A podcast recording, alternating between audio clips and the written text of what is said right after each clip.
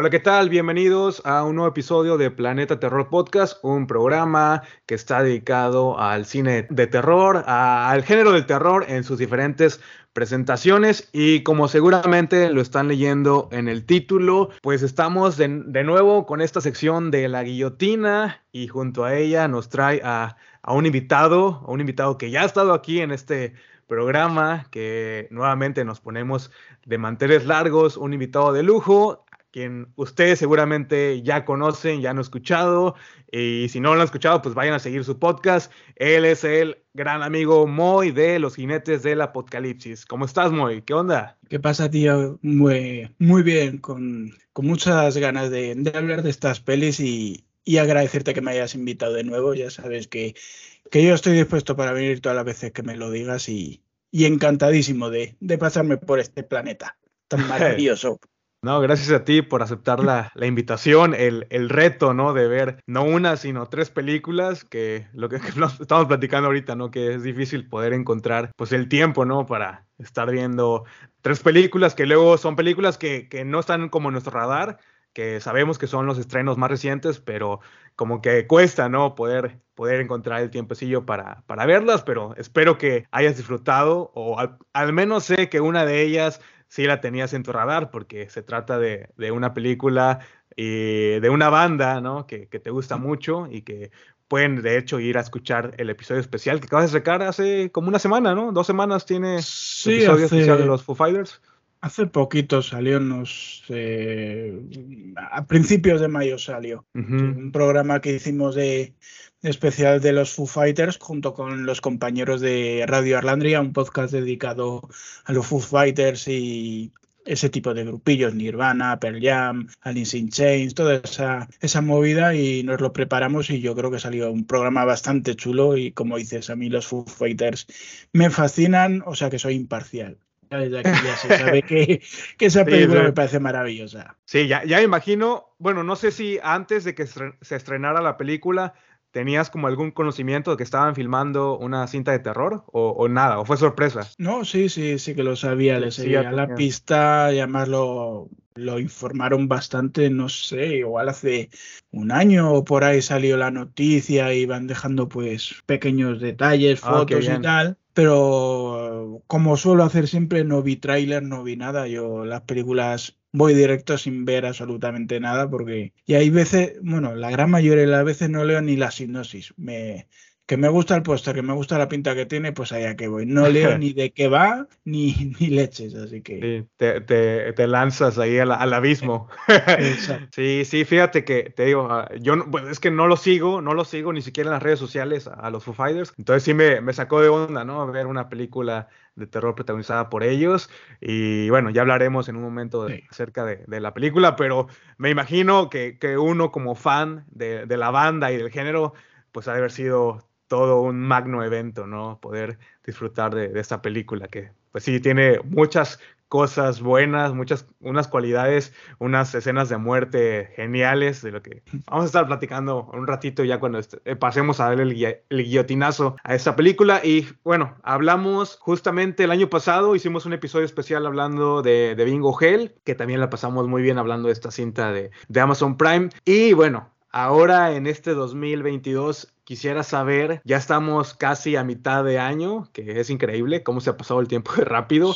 Sí. Y, quisiera saber cuáles han sido las estas películas que, has visto durante estos primeros seis meses que ya tú sientes que se estén posicionando eh, en tus favoritas del año, en tu top, top 10 del 2022? Pues lo cierto que este año está siendo un poco extraño, porque películas nuevas estoy viendo solamente los grandes estrenos. Eh, estoy un poco menos puesto con películas un poco más, más underground, no tan comerciales. Y estoy este año viendo un montón de material pues de viejo, los años 50, 60, 70 Películas nuevas que me hayan molado mucho. Scream me pareció muy chula. Eh, la nueva de La Matanza me pareció bastante entretenida. Eh, ¿Qué más? ¿Qué más? Venecia Frenia de Alex de la Iglesia me gustó muchísimo. Pues es que no sé ahora si a grandes rasgos. X me llevé una pequeña decepción porque esperaba un poquito más. Reconozco todos los valores que tiene, que son muchos, pero esperaba un poquito más. Pero aún así es muy buena película, tú hay que reconocerlo. Hombre, yo creo que así una película no es de este año, pero pero podría pasar porque acaban de estrenar la hora. Una francesa que se llama Barbacoa. Ah, no, esa no la tengo ahí en la mira. Pues Barbacoa. sí, la vi hace poco y me pareció muy, muy, muy divertida. Ponte en la situación, son una familia, bueno, una familia, una pareja de 50 años o por ahí que tienen una carnicería y un día aparecen un grupo de veganos, le revientan la tienda, les llenan de sangre y, bueno, resumiendo un poco, eh, tendrán una lucha con un vegano, se lo cargan y descubren que la carne de los veganos es muy sabrosa y se vende muy bien y la gente la compra. Ah, oye, ya la habías, no sé si la recomendaste en algún episodio de los jinetes. No, no, la esta la no. No, ni la he recomendado por redes ni nada. No, no, no. Eh, es como que esa sinopsis me, suena familiar, pero no sé si la estoy confundiendo con alguna otra.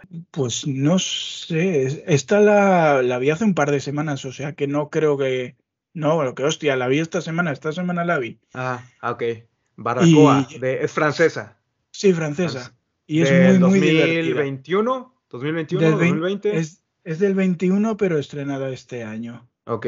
O sea, bueno, en, el, en el Festival de Sitges estuvo este año, así que, bueno, eh, sí, el, el, año pasado, sí. Sí, pero sí, está llegando este año, pues me imagino que igual alguna plataforma la comprará, no sé. Yo la vi por medios que no se pueden nombrar, pero, pero sí, ya está por ahí. De Fabrice eh, eh, Bo se llama el director. Y ya te digo, es una película muy, muy divertida, que yo creo que de lo que más me, está, me ha gustado de lo que llevamos de año, así que no sea pues lo típico de Scream. Sí, los estrenos grandes, ¿no? Que han sido lanzados al cine. Pues fíjate que, bueno, yo siento que ha arrancado muy bien estos primeros seis meses, pero sí, ah, como que he sentido que hay una saturación, ¿no? Eh, casi que cada semana tenemos tres estrenos, cuatro estrenos, así, ya sea directamente a los servicios de streaming o al VOD o, o al cine. Entonces, cuesta, cuesta trabajo ya poder encontrar ahí, eh, pues, la, eh, el tiempo y, sí, para ir al, ir al corriente, ponernos al corriente con todo lo que se ha estrenado. Yo tengo mi lista de, del watchlist, está repleta de cosas de este año que no he podido ver, no he visto la de la de Uma, que tú ya ah, la viste, creo. no, ni la veas, ¿no? A ver, sí, está bien, pero me parece muy aburrida. Sí, esa, la tengo ahí pendiente. Tengo una de, una de tiburones que se llama Shark Bait, que acaba de salir también. Esa, esa la tengo pendiente también. porque a mí los tiburones me gustan mucho. Me hace poco vi una de tiburones que se llama Tiburón Toro, Bull Shark. Esa sí que no la recomiendo nada de nada. Horrible. Esa es muy, muy ah. Hay otra de tiburones que se estrenó, la de Alicia Silverstone. Oh, aléjate, aléjate que ya las voy a estar eliminando entonces de, Yo todo lo que sea Alicia Silverstone me acerco porque me encanta, me fascina desde, desde que era chaval, pero esa película es terrible. Es muy, muy horrible. Sí, sí se ve, que la, como la, la premisa está muy chula, pero la película es terrible. Sí, yo vi el tráiler y 2-2. pensaría que, que está por lo menos entretenida, pero sí, es que el problema con las películas de tiburones, de tiburones, es que depende mucho del presupuesto, qué tan bien se ve el tiburón, qué tanto utilizan el, CGI, qué tanto hacen. CGI de principios de los 2000, le parece. Horrible. y Alicia Silverstone poniendo unas caras que parece que que lleve sin dormir tres días. Es que es horrible. Sí, mala elección, ¿no? Para ella, por parte de su carrera. Creo que lo último bueno que ha hecho ha sido de Lodge, ¿no? Que, que tuvo nada más en el principio, pero sí, este, en el esa, esa, participación que, que, tiene o que tuvo, buenísima. Para mí fue como lo mejor de la película. Sí, es que es una actriz que no estaba muy, muy metida, hacía años que no se sabía mucho de ella. Y fue como, bueno, puedo volver aquí estoy de nuevo y no sé, yo es una actriz que, que me gusta mucho, tiene mucho talento y a ver si empieza a elegir buenos guiones y, a volver al estado porque puede darnos muy, muy buenas películas y ya no solo en el género de terror, sino en, general. En general, general. Sí, como que, ah, bueno, en los 90, ¿te acuerdas que pues estaba en todos lados, ¿no? Era como la nueva gran actriz y, a raíz de la del, creo que fue Batman y Robin. Sí, la última de Batman.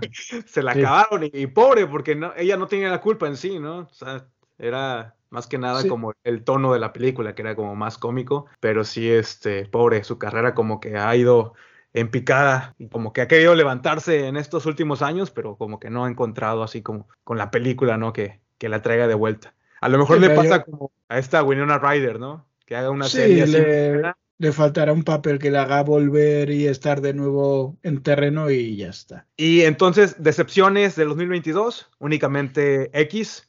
X yo creo que es la... Y ya digo que me parece una muy buena película, pero esperaba un poquito más. Y no sé, que ahora mismo no tengo ni idea de, de, lo que he visto, de lo que no. Como veo, pues viejas, nuevas, viejas, nuevas, ya no sé ni, ni lo que veo y por eso me cuesta luego echar para atrás y, y ver lo que he visto. De hecho, tengo un, una agenda en la que me apunto todo lo que voy viendo. Así me las numero, me hago y tal, y a fin de año pues ya me echo la cuenta de, de lo que he visto y de lo que no. Pues X que pueden ir a escuchar el episodio especial. Ya saben que a mí sí me gustó mucho y sí se está posicionando como una de las favoritas. Ya, ya veremos qué, qué lugar ocupa, pero de que va a estar en mi top 10 lo, lo va a estar, porque pues es, es, es un slasher y yo amo los slashers y aparte tiene pues este, e, este giro, ¿no? Que como una tonalidad más seria y este comentario, ¿no? Hacia, hacia la vejez y hacia también con la percepción que tenemos de, los ancianos y, y, todo este rollo que, que, ha estado muy de moda también. Hemos visto como esta temática de, de la vejez muy presente, lo vimos en, en La Abuela, en X, con Relic, o sea, ha estado muy, muy presente y de hecho una de estas películas de las que vamos a estar hablando no es tanto la vejez, pero sí tiene que ver como el entorno familiar lidiando con, una enfermedad o con el deterioro ¿no? de, de, una persona que se puede, pues eh, lo podemos comparar ¿no? también cuando envejecemos, que es la de You Are Not My Mother, otra película que sí está en el line-up de este episodio. Y bueno, antes de que pasemos a dar guillotinazos, tengo una uh, como dinámica preparada para, para ti. Era una dinámica para los dos, porque en este episodio Alex iba a estar con nosotros, pero nuevamente el presupuesto no alcanza. Eh, no le podemos pagar a, los dos. O es uno o es otro. Me quedo vivo. Entonces, eh, es una dinámica sencilla, únicamente es eh, para completar la oración. Son preguntas o completar oración. Y es una dinámica para que te conozcamos mejor y eh, porque queremos saber más de ti también. Entonces, ¿estás listo? Dale, dale. Vale, la primera. Mi saga favorita es de terror, obviamente. Halloween. Halloween, sin pensarlo. Sí, a ver, tengo el eterno dilema. Mi psycho killer favorito es Freddy, pero es que la saga de Halloween me fascina. Eh, ¿Cuál es tu línea del tiempo favorita o todas por igual? Pues, me gustan todas realmente. No hago ascausa ninguna. Porque es que la mía, incluso de hecho, la que menos me gusta es Halloween H20. A ver, no es la que menos. Ajá. Sí, no es la que menos me gusta, pero esa línea de tiempo, yo por, por mí tampoco me dice gran cosa. Bueno, que es, es Halloween, la original, la 2, H20 y Resurrection. Y Resurrection, exacto. Es que sí, tiene, tiene una muy mala, entonces... ahí, Resurrección es muy divertida. A mí Resurrección me parece muy divertida. Es que es muy 2000, es muy 2000. Es muy 2000. Sí, es como que eh, está encapsulada en, esa, en ese tiempo de 2002, 2003. Bueno, yo, yo porque la vi en ese tiempo y me gustó en ese tiempo, pero traté de, revisitarla en estos, en estos días y no, no, no pude, no pude con la actuación. Las actuaciones son muy malas. Sí, son muy chusqueras, pero no sé, a mí me parece una película muy divertida. Y ya cuando empiezan con el temita de que lo están viendo por las cámaras y les están mandando mensajes, lo tienes en la habitación de al lado, para allá no sé, me parece bastante, bastante curioso y bastante chulo. Eh, podríamos decir que fue como la precursora, ¿no? De actividad paranormal y todas estas películas, ¿no? De, de, de, de grabaciones, porque sí tiene esos momentos, ¿no? Que graban como con la webcam. Y este también está la de My Little Eye, no sé si te, acuerdas de esa película. Es una película que vi hace mil años y que llevo tiempo queriéndola volver a ver y no hay. Yo la acabo de ver y está, me pareció todavía aún mejor. Y por, por ese sentido de que tiene como esta, este estilo de, cámara, de, reality show, utilizando webcams y tienen este, la visión nocturna, que es, a la visión nocturna no importa que estés filmando lo que sea, siempre te da miedo, ¿no? Por la, eh, por la iluminación en los ojos, la luz, cómo, cómo se refleja y todo esto. Yo de esta de, de My Little Eye siempre recordaré, y perdonar que me ponga así, pero en los extras del DVD venía la escena de sexo completa. Ah. Completa entre comillas. Que en la película pues se ve cortada. En la película la cortaron. Sí. Pues en, los extras del DVD recuerdo que venía dentro de unos límites entera la escena. Oye, y nada más ponías el DVD para, para ver únicamente para ver la escena de, del sexo. Y poco más me acuerdo de esa película. Es que hace pues 20 años que no la veo. Hace un montón. Está buena. Y tienen como este elemento 2000ero que, que tanto nos gusta y pues nostálgico también para nosotros. Seguimos, seguimos con la dinámica. A, ver, eres el protagonista de una película de terror. ¿A qué villano, asesino o monstruo te atreverías a, combatir? Pues difícil lo tengo, porque todos me iban a, reventar. todos, todos se iban a matar. A Chucky mismamente, que es el más pequeñajo. Sí, más fácil, ¿no? Más, sí, a Chucky, pequeño. pequeño lo coges así del pelo, lo tiras a un contenedor, lo cierras y ya buscará la forma de salir el cabronazo, pero yo creo que es el más, el más fácil. Lo, avientas a un, a un este, ventilador industrial y ahí le, le cortas la, la, cabeza y todo. ¿En qué mundo cinematográfico te gustaría vivir de terror? A me gustaría mucho visitar Haddonfield en, en Halloween. En los 70. 70 Y en Halloween. O sea que no sé, que por estar, eh, visitar la calle del Street también tiene que ser divertido. No sé. Haddonfield me llamaría la atención por el hecho de, disfrutarlo en la noche de Halloween, ¿no? Ver a los niños ahí pidiendo dulces, eh, así como todo, todo el ambiente. me imagino yo caminando por las calles y el score de John Carpenter sonando de fondo. y, que te vaya persiguiendo un tío enmascarado ah. en los arbustos. No sé, de qué sea. Sí, mientras no, seas Laurie Strode, todo está bien. Bueno, ya, se, ya se ha visto que nadie está a salvo de Michael, así que. Sí, ya. Los vecinos, los amigos, nadie, nadie. Siguiente pregunta. Si pudieras escoger la manera de morir basándote en alguna película, ¿cómo te gustaría morir? estás jodida. Eh, haz el recuento de todas las escenas de muerte que has visto y elige ya, y es que aquí es, ahora sí que es a, tu consideración, te puedes ir de la manera fácil y rápida o... Pues mira, diría como, como la pareja de, de Viernes 13-2, follando y ah. que te revienten por la espalda, por lo menos ya que vaya a palmarla que está haciendo algo divertido. Por lo menos disfrutar tus últimos segundos de, vida. Exacto. Sí, esa es buena lección, esa es buena lección. sí, eh, continuamos. La mejor película adaptada de un libro es... A ver, terror, terror, terror no es, pero yo considero que La Milla Verde como adaptación es maravillosa. Eh, ¿Sabes cuál es? No, es que allí se llama eh, la de eh, Milagros Inesperados. Milagros Inesperados en Latinoamérica. Sí, de Stephen King. Como adaptación. A ver, no es 100% de terror, fantástico, pero como adaptación es prácticamente perfecta. Y no sé, adaptaciones que suele ser muy complicada. Adaptación buena. estoy pensando, por ejemplo, de Stephen King, adaptación buena. La serie que hicieron de Kennedy es muy buena adaptación. Ahí va algún que otro cambio, pero, pero está. Bueno, la, de la milla verde podría ser, la, o sea, podría ser la respuesta, no necesariamente tiene que ser de, terror. ¿Sientes que sí es como fiel a, la novela? es muy, muy, muy fiel las descripciones de los, de los personajes. Sí, siempre se toman alguna licencia, siempre hay algún cambio, pero como adaptación es muy, muy buena. Yo creo que es de las mejores adaptaciones de Stephen King que hay. Yo tengo mucho rato de no verla. Tiene fácil, fácil unos 15 años que no, que no veo esa película. Pero sí, este, la recuerdo, estaba, estaba triste. O sea, sí era como para cortarte las venas. Es una, es una película muy, muy emotiva. Y vamos con la última. Ah, no, tenemos todavía dos más. ¿Cuál es tu score favorito? Yo siempre flipa muchísimo con la banda sonora de Pesadilla en el Street. De Bernard Westin se llamaba, el tío, creo. No, ese es el de, de, de Freddy. El de, joder, el de Jason. El de Jason. Eh, hostia, ¿cómo se llama? No, no, no, no me sé el nombre del Ah, compositor pues de Pesadilla.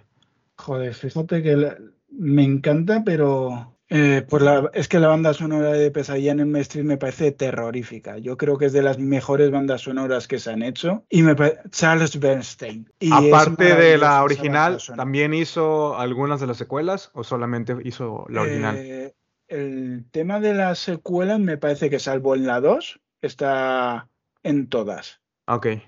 O sea que sí, sí, continuó con la, con la franquicia. Sí. Y luego, pues, otra que me parece una obra maestra es la banda sonora de Candyman. Que ese es... no, hostia, Bernard Rose, no, ese es el director. Eh, em, Philip Glass. Phil Glass. La, la banda sonora de Philip Glass me parece una auténtica maravilla. Y eso que no le dijeron que era una, para una película de terror. Y cuando llegó y vio que era una película tan de terror, dijo, esto no pega ni con cola. Pero, pero pega de maravilla. quedó, quedó a, a la perfección. Es- Esa banda sonora me parece soberbia, una obra maestra. Esa y la de Pesadilla en el Ujú. 1, yo creo que son las dos mejores bandas sonoras que he escuchado. Ok. Película o saga que todo el mundo ama, pero que tú no soportas. Eh, El otro día lo hablaba con, con Alex, que no soporte, que no soporte tampoco, porque yo siempre digo que todas las películas, por muy malas que sean, tienen alguna cosilla, pero por ejemplo las primeras de Peter Jackson, Mal Gusto, eh, la de Brain Dead, son películas que no me dicen gran cosa, no, no he conseguido pillarles el truquillo y eso que algún día de estos volveré a darles una oportunidad. Pero- Y sí están consideradas como hasta de culto, de ¿no? Al menos Brain Dead. exacto. Sí. Sí, Brain Dead, la de Bad Taste también. La, primera que dijiste, ¿cómo, se- cómo la titularon? Taste. Bad Taste. Esa no, esa no me suena, esa no. Esa es la, la de los marcianos. Sí. Pero sí sé que Brain Dead, sí, y sí es muy amada por, por Sí. muchas, muchas personas. Y yo Exacto, son tampoco, nunca, nunca he podido así como encontrar ni, A ver, a mí me gusta mucho el cine así gore y de risas, pero es que esas dos no termino de pillarles el, el truco. Algún día la- ya digo que las volveré a ver porque las vi hace muchísimos años, pero, pero yo creo que esas dos, por ejemplo. No, está bien. Pues Ah, bueno, tienen- mira, te voy a dejar Ajá. aquí otro. eh, la saga de mm, Silencio de los Corderos, Aníbal Lecter. Hannibal. Hannibal, eh, sí. la, pri- la primera Silence, ajá, Silencio de los Corderos, Sí. que aquí en Exacto. El Silencio de los Inocentes le pusieron en Eh, Latinoamérica. Exacto. Sí, sí. Pues esa saga nunca me ha gustado. No, no, nunca me ha gustado el personaje de Aníbal Lecter. Yo, No, no hay manera de que me entre. Yo acabo de ver apenas también hace unos meses en nuevamente la de la del Silencio y me gustó mucho. Y la del Dragón Rojo y la, la de Hannibal casi no, la, que es la segunda, esa no, nunca me gustó, pero el Dragón Rojo sí, sí en su momento, cuando la estrenaron, que fue como 2003, 2004, me gustó mucho. Pero No- sí es como... No termino de es más crimen, es más policíaca, o sea, sí, mm, Sí. yo no la consideraría así como terror, terror, pero Ah, Hannibal Lecter medio, pues, medio. es un buen villano, a mí se me hace como un villano así icónico. Sí, bah, a mí no, no termino de pillar. Sí, ¿eh? pues ahora sí que para todo hay gustos, ¿no? Aquí no se juzga. Entonces, bueno, no sé si, si quieras ya empezar a, a pasar a, a esta sección de la guillotina con esas tres películas. Eh, bueno, para los que no saben o lo que no han escuchado episodios anteriores, pues prácticamente vamos a platicar de tres películas que seguramente ya leyeron el título. Vamos a hablar de You Are Not My Mother del 2021, de El Exorcismo de Dios también de 2021 y Estudios 666 de este mismo año. Vamos a platicarlas, vamos a diseccionarlas sin spoilers y pues al final vamos a pasar a esta sección donde vamos a volarle la cabeza a las películas que no nos gustaron y, si nos gustaron pues van a salir ilesas de, de, esta guillotina, así que nos vamos a poner nuestro buen traje de, de verdugos para, para pues, hacer un baño de sangre, ¿no? Aquí con estas tres posibles víctimas de, del episodio. Y bueno, ya saben que aquí no somos expertos en nada, ni somos críticos. Esta sección únicamente es pues puro entretenimiento, platicar, charlar y, pasarla muy bien. Entonces, ¿qué te parece si pasamos con esta cinta irlandesa que se llama You Are Not My Mother?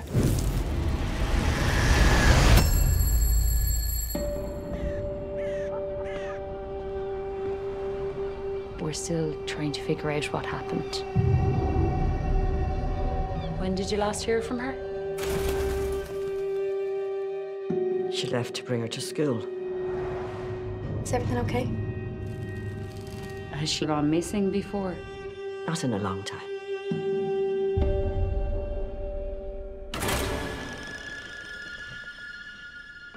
Ma'am?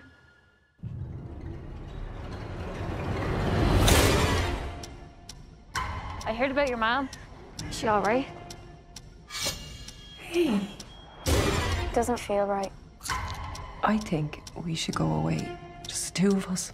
I think you should take it easy at the moment. Ma'am, where did you go? I can't tell you. Not yet.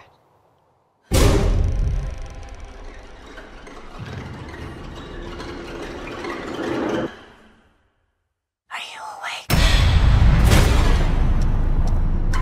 What's wrong with you? There's things I need It's not your mother up there. If we don't do something, we'll never get her back. And then they'll try to take you. Dance with me, Shar. Ma'am, stop.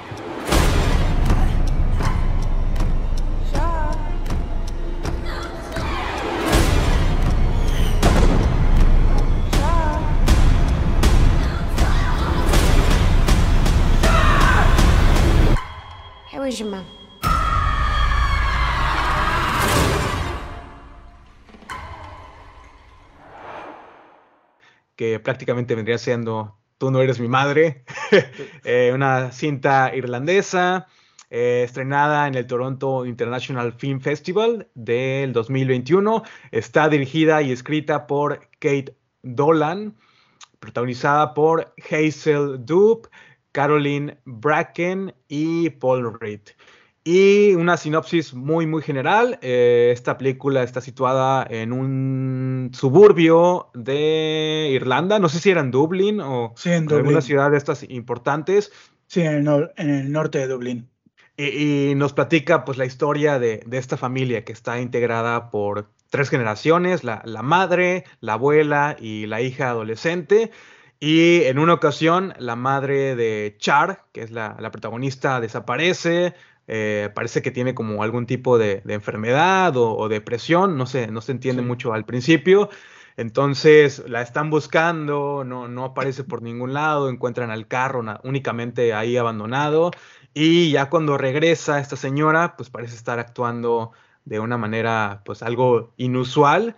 Y a raíz de, de esta desaparición, pues la chica, la hija Char, empieza como una investigación, ¿no? Para saber qué es lo que está sucediendo con su familia o qué es lo que pasó, ¿no? Con el, el pasado oscuro, ¿no? Los secretos que, que guardan, ¿no? La, la- la familia también, porque pues se, nos dan a entender muchas cosas y por ahí la, la trama nos habla también como un tanto del folclore de, de irlandés y hay hasta brujería que podríamos decir que incluso la, la- la escena inicial pareciera que está hablando, no sé, de algún tipo de pacto, algún tipo de, de, no sé, como iniciación, algo, algo que tiene que ver con, con brujería. Y, y un ritual. un, ah, un ritual, exactamente, esa, esa es la palabra. Y, y no sé qué te pareció esta cinta de You Are Not My Mother, que es una película independiente, de bajo presupuesto, digámoslo así.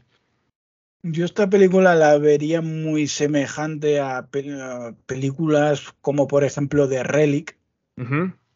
Y este salvando un poco las distancias Babadook, este tipo de películas que no es terror puro, que nos hablan de las experiencias, de las dificultades de lidiar con familiares que tienen pro- problemas, ya o tanto mentales como eh, ay, corporales, me sale- no me sale la palabra, eh, físicos, hostia, Sí, físicos. problemas físicos y con un trasfondo de, de terror, pero yo creo que son más dramas que películas de terror, pero aún así siempre se ha dicho que la vida real da más miedo que el propio terror, así que Es una película que, como dices, habla de, de la herencia, de, de los problemas de lidiar con, con un familiar que no está sano. En este caso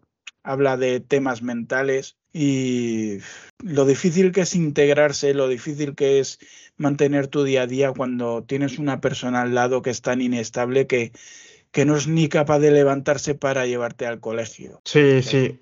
Hay mucho drama familiar y ya está eh, envuelto, pues sí, con todo este terror, ¿no? De, tener un familiar en estas condiciones y que de cierta manera, pues ya en, eh, eh, físicamente es, es tu familiar, es tu ser querido, pero ya la esencia no es la misma, ¿no? Ya, o sea, es una persona extraña viviendo en el cuerpo de, de tu ser amado y, la película hace muy bien eh, en, eso, ¿no? De, manejarnos, de cómo esta familia está, está luchando, de todo el estigma que hay detrás de, las enfermedades de salud mental. Esta mujer que parece que tiene como esquizofrenia o bipolaridad, alguna enfermedad. que no, no lo dejan claro.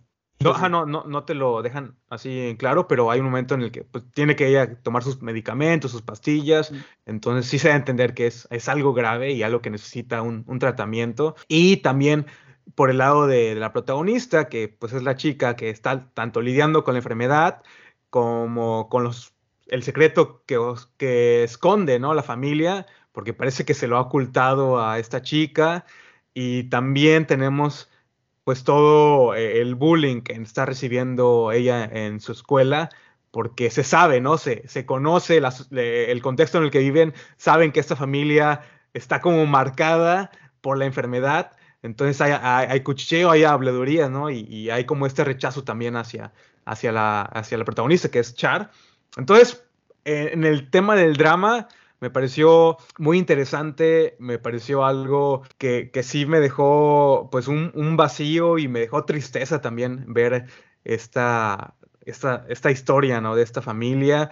Y no sé qué tienen las películas irlandesas que siempre las ponen como en este ambiente todo gris y, todo turbio y no sé, no, no, no sé qué, qué les dan de comer a los, a los, creadores, a los directores en Irlanda, porque siempre le dan el clavo con estas películas que, te dejan como drenado eh, emocionalmente. Y, a mí la película, en el sentido del drama, me gustó, en el sentido de ponerme en el lugar de Char y, preocuparme, ¿no? Por la salud, por, por la madre, y ya del lado del terror, porque sí tenemos momentos como de terror físico, hay una criatura, ¿no? Que al final, que es la misma madre, eh, ya transformada, me, gustó, me gustó. Tiene. No es una película con jumpscare, no es una película con muchas escenas de sangre, pero lo que vi me, me gustó hasta el final. El final mm, me dejó con mal sabor de boca, porque sobre todo el momento en el que eh, hay este enfrentamiento y, dicen el título de la película. Como que eso me, me sacó de mis casillas, ¿no? es algo que, que, le, dio como un poco de comedia a algo que, no, necesitaba, porque era pues más drama, ¿no? Todo lo que estábamos viendo desde un principio. Pero sí, la película a mí me, gustó, en ese sentido. Sí, es que yo creo que el nombre de esta película es un poco jodido. Juega mucho en contra de, de, de lo que es en sí la película, porque te está dejando desde un principio y no te deja explorar la dinámica de la familia, no te deja ver por dónde te va a llevar. Con, con ese nombre, pues es que ya vas con predefinido, ya sabes que, que algo va a pasar y que la madre va a ser diferente. Es que es un título que te revienta la película. Luego el tema al final, sí, lo que dices es bastante... un poco complicado hablar sin spoilers. sí, ese es el problema de, los spoilers. O si quieres hablar spoilers, no. Aquí ponemos. no, tranquilo, tranquilo. lo dejamos sin spoilers, así la gente lo puede escuchar tranquilamente. Pero eso es un final que te deja un poco como mal cuerpo, en plan, joder, eh, se podría haber solucionado de otra forma y han tirado quizás por lo más fácil, no sé, un poco, no sé, complicado. A mí el final tampoco me terminó de gustar mucho. Lo que has nombrado de la transformación de la madre, eso sí que me pareció maravilloso. Eh, cómo está realizada me parece terrorífica. Sale tres, cuatro cinco veces, pero todas las veces que sale, hostia, da, da muy mal rollo. Son Sí, la bastante, bastante potentes. La actuación de, de la mujer, de. ¿Cómo se llama esta señora? No, la- Caroline las Bracken.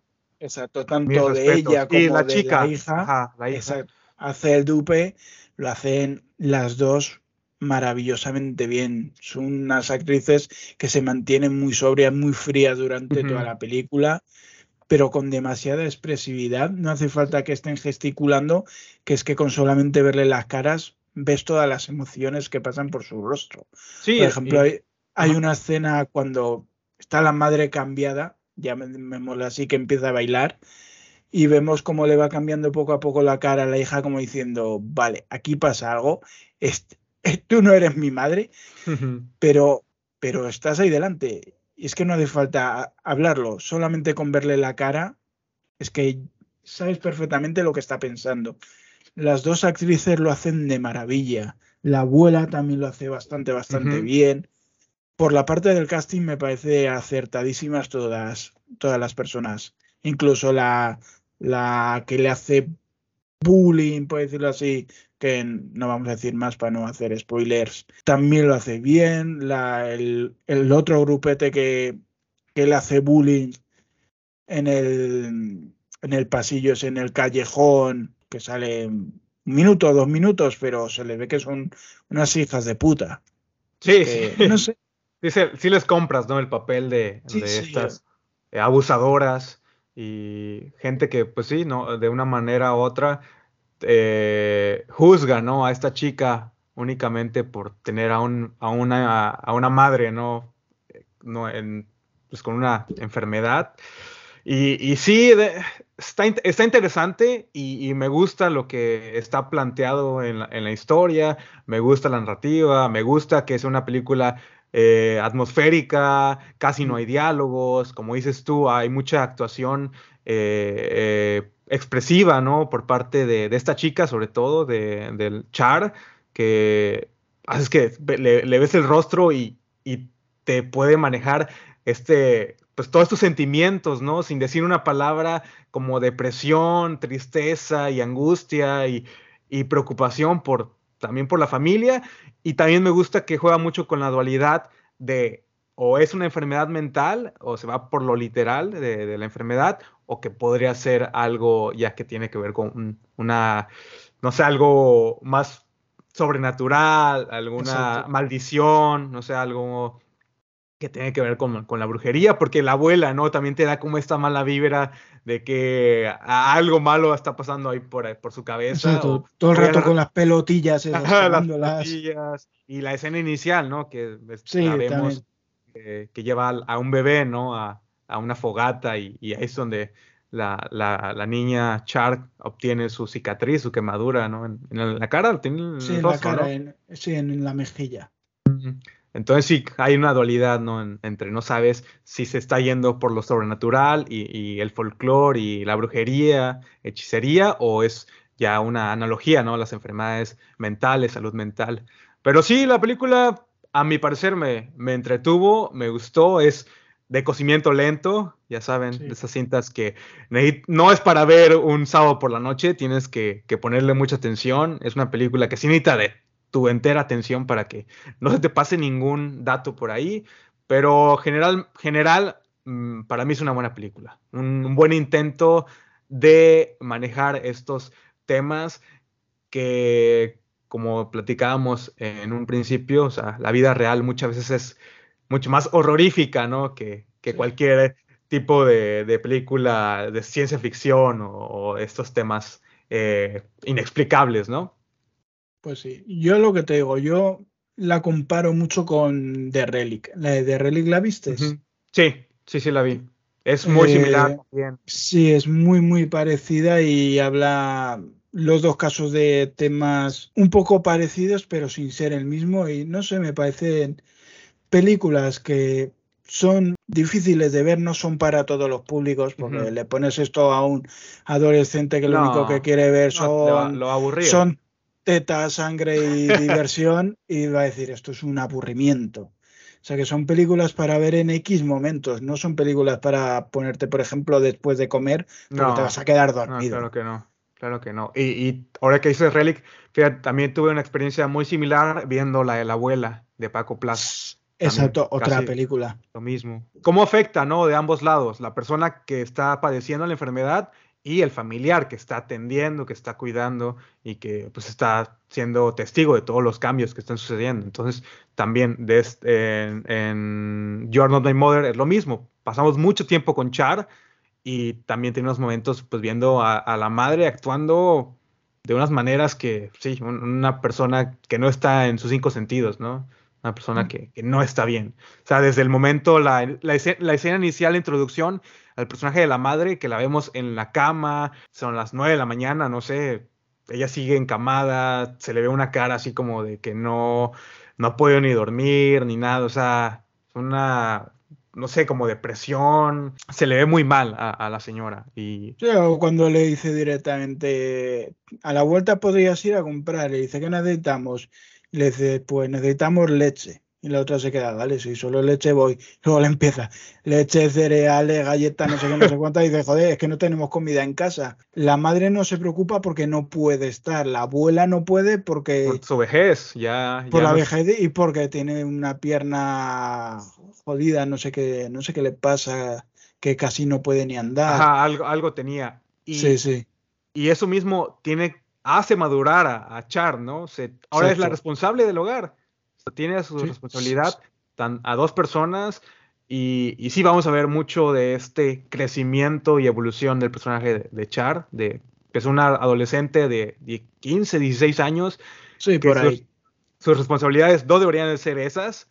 Ella pues debería, al, todo lo contrario, ¿no? La madre debería ser la responsable por llevarla a la escuela, por ver que esté bien alimentada, por ver que, no sé, que, que le vaya bien en, en sus estudios y, y no pasa eso. Entonces, te digo, en ese sentido me, me gustó, se me hizo una película interesante de una directora, también creo que en su primera, es su ópera prima. Me Entonces, parece que sí. esperemos ver mu- mucho más de ella. Y yo soy, o al menos le he ido encontrando este eh, gusto a, a las películas irlandesas de terror. O sea, las tengo como, como en mi tope, porque son películas que, te digo, me han dejado como un, un, un sentimiento así extraño. Un, un, ahí se me revuelve el estómago con, con lo que veo, en el sentido de, de las relaciones familiares y, y el drama y todo este, todo este rollo, ¿no? También hay buena tensión. Pero sí, pues al final eh, es una película que no es recomendable para todo el público, únicamente si, si tienen pues, la disposición de, de ver una cinta pues de bajo presupuesto, pequeña, pero con un gran mensaje. Sí. No sé si quieras agregar algo más. No, eso que es que el cine de aquí de Europa, sobre todo de los países nórdicos y tal, es mucho más trascendental, tiene mucho más trasfondos. No se limitan simplemente a una historia lineal, siempre, casi siempre tienen mensaje. No por ejemplo, si habrás visto The Innocence. Sí, sí. Mi Innocence. película- de mis películas favoritas del año pasado. A ver, no trata de esto, pero es una película también muy lenta, pero que tiene muchísimo trasfondo. Sé, el cine europeo es muy distinto al americano. Bueno, hay, como todo, hay cosas buenas y cosas malas en todos lados. Pero, pero sí, y de ahí de Irlanda, pues ahora mismo es- había, no sé si irlandesa, una que se llama Inbred, me- pero esa me parece que era de Inglaterra o irlandesa, no sé. Esa me pareció muy divertida. Esa la has visto, una que se llama Inbred. No, no, no, no lo ubico. Esa va de unos tíos que se van de despedida de soltero o algo así a un pueblo y llegan ahí y descubren que todas las mujeres tienen una especie de, de violencia contra los hombres, pero es en tono de comedia y horror y es muy, muy divertida. Inbred. O sea Inbred. que hacen de todo, ¿no? También, también le, Sí. da- eh, le, le tiran a la comedia, el horror. Me acuerdo que salió esta Troll Hunter de los 2000 Sí, también. sí, la de Troll Hunter, esa. eh, Ah, ese es del que hizo luego la de Guillermo el Toro, la de las cuatro historias estas, ¿no? No, Eh, no recuerdo el nombre, no recuerdo el nombre de él. Sí, yo creo que era el mismo director, la de cuentos para contar. Ah, sí, cierto. Sí, sí, sí, sí, sí, sí. Sí, tienes razón. El... Tiene un apellido medio raro. No, sé, no me acuerdo. No me acuerdo.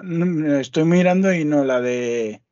La de Imbrex es alemana, pues yo no sé ah. por qué me daba que era, que era, que era irlandesa. Sí, la de Trollhunter, André Obredal. Ajá, Obredal, pero tiene como un, la O tiene como una, sí, la, la, raya esa. Sí, sí, que no sé, no sé cómo se dice. No, no tengo idea. Pues nada, una, lo que dice esto es una película lenta que se cuece muy despacio, pero que si logras entrar en la historia, sobre todo con las actuaciones de, de los familiares, el tramo final te va a dejar bastante, bastante mal rollo, porque yo creo que las apariciones de la madre son terroríficas y están muy, muy bien logradas.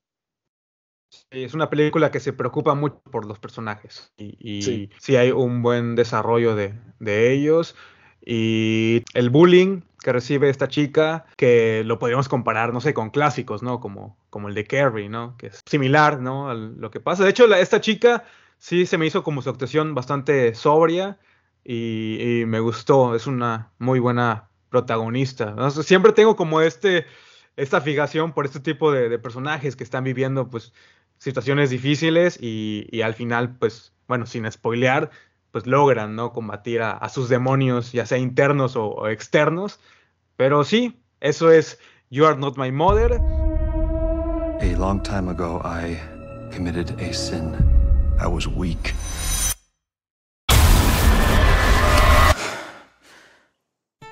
Welcome, Father Peter. It's not every day you get a visit from a saint. I'm not a saint. You've been helping our people for 18 years. Father Michael, you made it? If I can make it to hell, I can make it to Mexico. the inmates have suffered the influence of the evil one. She has symptoms of epilepsy, hysteria. He wants you. Balban is trying to possess you. Feels like a punishment from the Lord.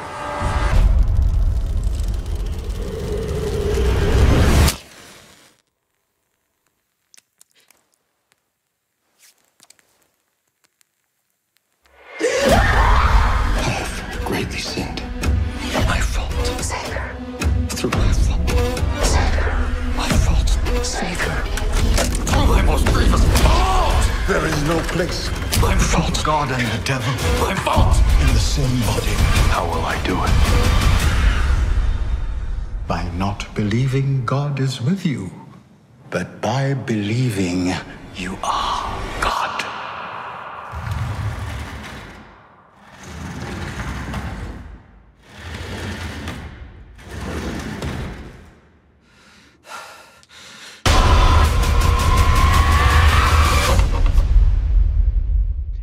pasamos a una película orgullosamente latina, una coproducción de Venezuela con México y Estados Unidos, que está producida, no sé si te, diste cuenta, por Saban Films que son eh, los de los Power Rangers. Oh, sí, no, no me, ¿No? No, no, no, no, ubicas esta casa productora que es el, eh, el tipo este tiene un nombre y se apellida Saban o Saban y es el que hizo los Power Rangers en los 90. Que acuérdate que los Power Rangers los era una serie de Japón y este tipo lo que hizo fue recortar, ¿no? Únicamente eh, filmaba a los actores americanos y ponía todo lo demás, las peleas y las escenas de acción eran del show japonés. Y se hizo millonario con eso, prácticamente clonando, ¿no? Una, una idea o pirateando una idea más que nada. Entonces, Saban Films es una productora que casi no hace terror, pero sí hace como varias películas así que se salen, salen internacionalmente. Y me dio curiosidad de saber que estaban detrás del Exorcismo de Dios, porque es una película, te digo, eh, de un director venezolano, se llama Alejandro Hidalgo, eh, director latino, que creo que tiene una película antes, no sé si era La Casa... La Casa del Confín de los Tiempos. Esa, esa misma. ¿La has visto? Pues la vi cuando salió y no me acuerdo absolutamente nada de ella. Yo, yo, no la he visto. sí, es del 2013 y la vi cuando salió y no, no tengo ni idea. No recuerdo si era buena, no recuerdo si era mala. Sé que la he visto, pero es que no, no me acuerdo de nada. Así que no te sé. y la película está protagonizada por Irán Castillo, Will Brainbeck, o Brainbeck y María Gabriela de Faría. La sinopsis es un sacerdote americano que trabaja en México, es poseído durante un exorcismo y termina cometiendo un acto terrible. 18 años después, las consecuencias de su pecado volverán a acosarlo, desatando una batalla interior. ¿Qué te pareció este, esta película del exorcismo de Dios? Una, un subgénero que no es de mis favoritos. Eh, me ha costado mucho como ver este tipo de películas porque, no sé, siempre tengo esta barrera en contra eh, las películas que hablan de religión. No es un tema que, me interese tanto. Y sobre todo porque las, películas de exorcismo es muy difícil salirse de, esa, de, ese, de esas reglas ¿no? establecidas que ya desde el exorcista las tenemos, que ya están como las bases ahí. Exacto, mira, yo lo hemos dicho antes, estábamos hablando de películas de tiburón, a las películas del exorcismo le pasa lo mismo, que la primera que hicieron fue la buena y luego son copias que suelen ser casi todas basura. Siempre encuentras alguna cosilla, pero tanto de tiburones como de exorcismos, la primera es la buena, que es el exorcista y tiburón. Luego son copias de copias y de copias que te sacan 10 o 20 al año.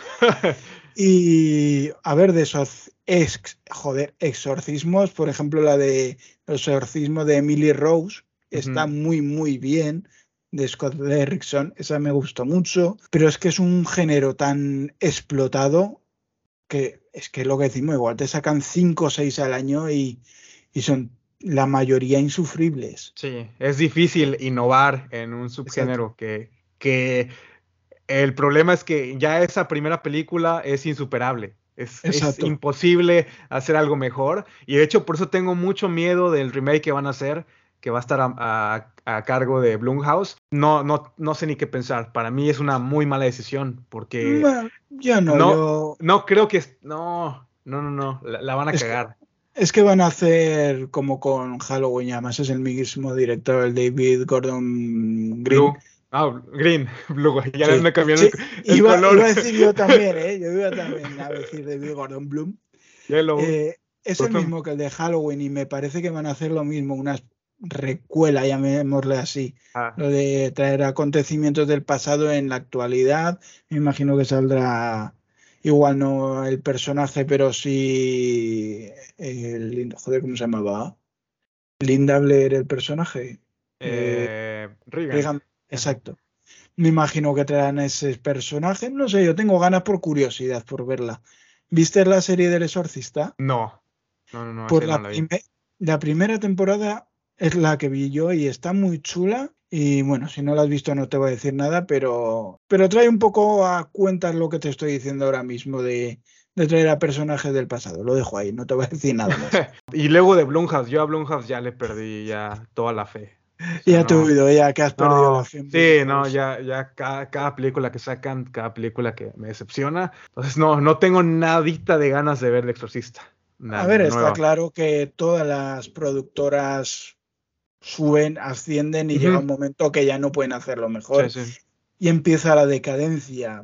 ¿Estamos ahora en la decadencia de Blumhouse? Puede ser, pero ¿quién te dice que dentro de dos años no te saquen alguna maravilla? Que es, sí. No sé, es que yo sí que confío en Blumhouse porque ha demostrado que lleva 20 años haciendo películas y en estos 20 años ha mantenido el nivel. Cosas más grandes, cosas más pequeñas, cosas mejores, cosas peores, pero más o menos ha mantenido el nivel. Que va dos, tres años con pelis un poco más flojas, puede ser, pero en cualquier momento te saca un pelotazo, por ejemplo, La caza de Hound. Si no llega a ser por la pandemia, yo creo que hubiera sido un gran pelotazo mm. porque es una película muy, muy buena. Sí. O sea que, hay, hay considero que es al momento de que Blumhouse le da luz verde a los remakes, secuelas, recuelas. Si se hubiera, si se fijaran más en productos originales, eh, como producciones más pequeñas, como esa la que, la que estás mencionando, o la de Happy Dead Day, que también es de Blumhouse, y oh. también son, son películas buenas, eh, han innovado, han hecho algo diferente, pero mi, mi, comentario en contra de ellos es ya con este exceso de, de secuelas, recuelas, remakes que, que, han hecho, que la única, la última que me gustó fue la del Hombre Invisible. Es que el Hombre Invisible es una pasada. Eh, ahí se hicieron algo, buena. algo muy novedoso y la interpretación de esta Elizabeth Moss también de un nivel estupendo. Y bueno, pasamos al exorcismo de Dios.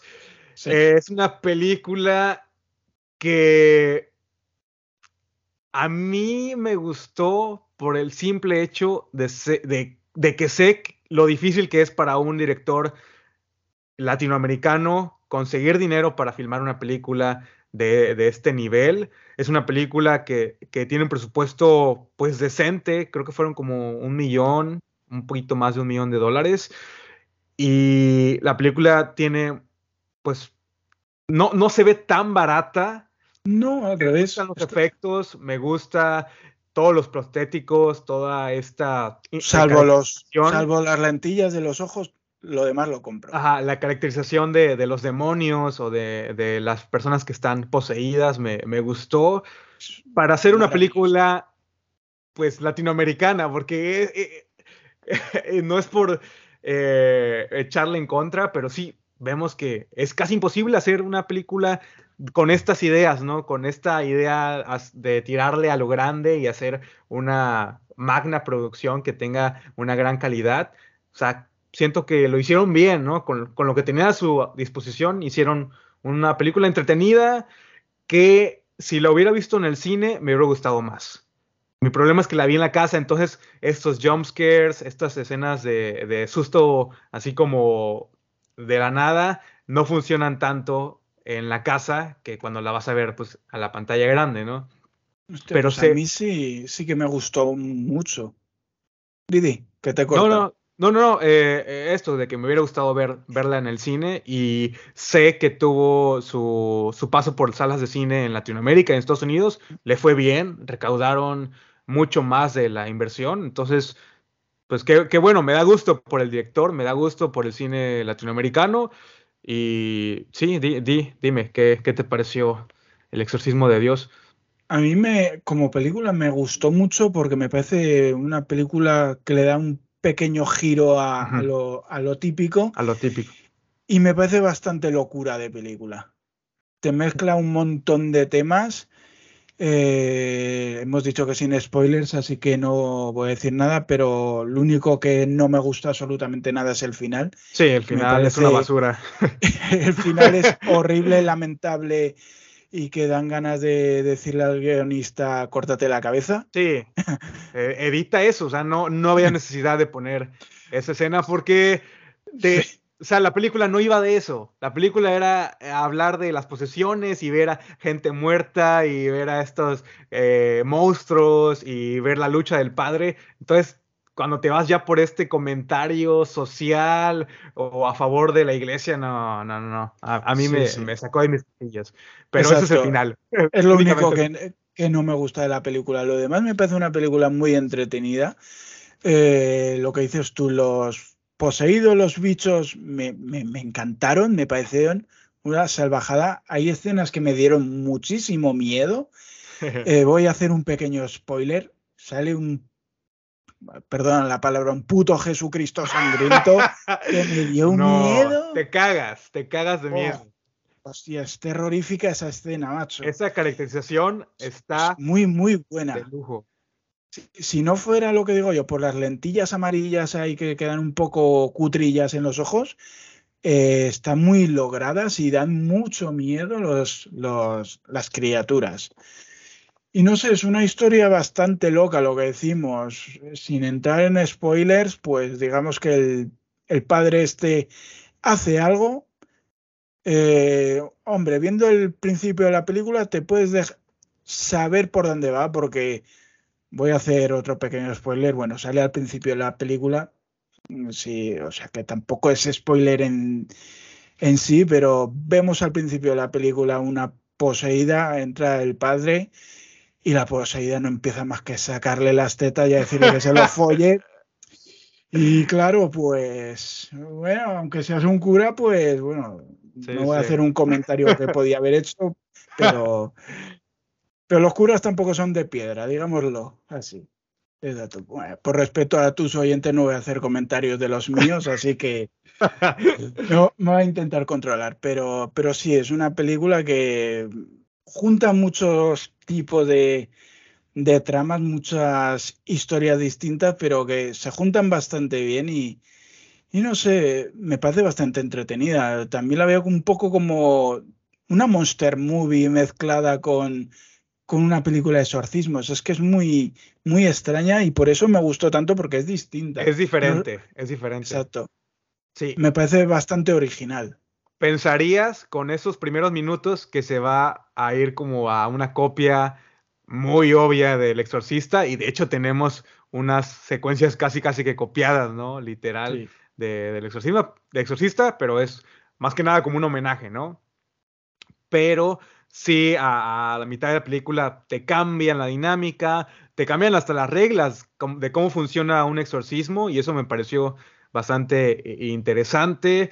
Y lo que al principio de la película, los primeros no sé, 20, 25 minutos, cuando vemos eh, a este cura que está en un pueblillo de México y, todo esto, porque lo he vivido por experiencia, o sea, es, real, sobre todo en las ciudades y, pueblos pequeños, el cura es una, autoridad, ahí vale más que el médico, vale más que, el maestro, o sea, e, e, es una figura importante, ¿no? Para la sociedad de, un pueblo pequeño y me gustó que hayan puesto eso en la película porque e, es, real y es, creíble.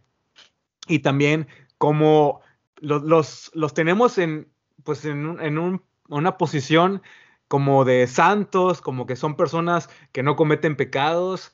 Y esta película juega con eso, ¿no? Porque en realidad no, no es así, ¿no? También somos, son seres humanos, ¿no? Como nosotros. Entonces, sus secretos. Hay secretos, hay cosas que ocultan, hay pecados y también es, eso, eso me gustó y pues la lucha que hay con él mismo, ¿no? Esa lucha interna de confesar lo que hizo y pues que prácticamente él también necesita un, un exorcismo para poder liberarse de, de, esto que lo está remordiendo, remordiendo la, la conciencia. Entonces sí, este, me pareció interesante en, en ese aspecto de, de darle como un giro pues diferente, que no se va únicamente al exorcismo de, una sola persona poseída, vemos a varias. Esta entidad es como muy poderosa. Tenemos a la criatura de... Hay una como virgen, ¿no? Que es como una que traía como un velo, que no, era como una figura que también toma... Sí. toma vida, toma vida, sí, toma vida. Está el Jesús, que también lo vemos arrastrando la cruz en todos lados y la, la sí, es que hay que decir que, que la tienen que realizar el exorcismo en una cárcel con 12, 13 reclusas, me parecen que dicen que es. Y el demonio este puede ir saltando de cuerpo en cuerpo, o sea que dejémoslo ahí. Sí, al final, vosotros. Al final, eh, no solamente son una, una, persona poseída, son varias, ¿no? Y eh, hasta te da como esta, eh, esta idea de, de, película de zombies, ¿no? También tiene esta forma de actuar. Pues eso es lo que digo, una monster movie. Y los efectos están, te digo, están pasables. Están muy, están, muy bien logrados. Para dentro del presupuesto no cantan mucho y están muy, muy bien. Yo salvo de las lentillas, lo, demás lo compro completamente. ¿Y las actuaciones qué tal? Hombre, las actuaciones, pues dentro de lo que cabe, no están, no está mal. Se nos ha olvidado mencionar al personaje más importante de la película, que es Joseph Marcel, el, Jeffrey del Príncipe de Bel Del Príncipe del Rap. sí, bueno, aquí sí, el Príncipe del Rap, aquí el Príncipe de Bel Que yo cuando dije, coño, pero ese es Jeffrey, tío. el mayordomo. Y, le da su toque, ¿no? A la película, porque es, el, cómico. Es, eh, eh, aparte, ¿a quién se le ocurre poner a ese tipo de, cura, ¿no? ¿no? y de todas maneras yo me lo imagino, están en la producción. Venga, necesitamos un actor para hacer de este. ¿A quién llamamos? Venga, vamos a llamar a Jeffrey. No sé, no, no pega para nada. fíjate que hay gente en el mundo antes de que llamara a este hombre, no sé. No sé a quién se le ocurrió la brillante idea de llamar a Jeffrey para hacer de, padre de sacerdote, no sé, pero me resultó muy curiosa esa Ah, elección. me gustó la participación porque es algo como inesperado, ¿no? No- Exacto, es, es un what the fuck. ¿Qué es esto? Pero todo lo demás está bien. Me gustó, ¿sabes quién? La chica que actúa como mm, Esperanza, la, la hija. Sí, sí. Porque ella sí se aventó, de hecho estuve viendo como una entrevista con ella, o sea, las sesiones de maquillaje, eh, la actuación, ¿no? Actuar pues como un demonio no es nada difícil, no digo, no, no, no es nada fácil, al contrario, sí. o sea, requiere mucho pues esfuerzo, mucha conce- concentración, mucha eh, habilidad física, ¿no? También la vemos así como arrastrarse por todos lados. Para mí es una buena interpretación, así como, Sí, como es demonio. una muy, muy buena actriz, la verdad. La verdad es que lo hace muy, muy, muy bien. Y el cura, pues también me, me gustó el personaje de, de, de Sí, este de señor. Will Bainbrick. A él sí no lo conozco, no, bueno, no, no No, lo he visto en nada. Yo tampoco. A mí, bueno, no sé si te pasaría a ti, pero yo todo el rato estaba viendo a. a- ¿y ¿Cómo se llama este tío? A, a Joe Manganiello, el marido de la Sofía Vergara. Tiene Se como me un da aire. muchísimo aire. Y joder, un es que, airecillo. eh, Joe Manganiello este está buenísimo. Y me estaba imaginando todo el rato al cura este y digo, joder, macho, me- estaba ahí un poco extraño entre eso y la escena del principio, eh, un cúmulo de sensaciones bastante extrañas durante toda la película. No, no, pero sí, sí, lo hace bastante bien dentro de lo que cabe, la dualidad, los tipos de confrontaciones que tiene consigo mismo y no sé, no le daría un Oscar, pero no lo hace nada mal. No. Esta sí es entretenida, esta sí la puedes poner como de fondo. O sea, no, no, no importa que te pierdas unos cinco minutos, le vas a agarrar eh, el hilo. Y te digo, tiene buenos momentos, hay, hay grandes sustos, jump scares, hay momentos de, de tensión, hay mucha oscuridad también. Toda la secuencia eh, en esta cárcel me, gustó, las interpretaciones por parte de los actores principales, los demonios, el maquillaje, pues me pareció una película modesta, una película regular que no va a ganar premios, no va a ganar, eh, no va a, trascender, nadie la va a recordar por ser la mejor película de 2000 a- 2022, pero es un gran intento por hacer una película distinta de, de Sí, original. Es que ese es el tema, que es bastante original y, y quiere jugar, quiere darle una vuelta de tuerca al manido tema de siempre de hay uno que está poseído, tengo que ir para allá, o tengo mis propios demonios, qué malo soy. No sé, me parece que, que juega a otra cosa. Yo lo que te digo, lo veo una mezcla de exorcismos con una monster movie y, y me parece bastante, bastante entretenida. Yo, por ejemplo, cuando me digan película de posesiones, pues esta la recomendaría perfectamente. ¿Y qué te parece el título? El El exorcismo, de Dios. es- pues igual que con la de Jordan My Mother decía que era un lastre, yo creo que esta le da un impulso a la película, porque no sé, tampoco te deja muy claro de qué va, pero te da una ligera idea. No sé, me parece un buen título. Y, la película cumple, llamativo. y cumple, Sí. cumple con el título, porque Sí, pensarías que, que se va a ir como por un lado y me gustó esa, esa escena clima- del clímax con el exorcismo de Dios.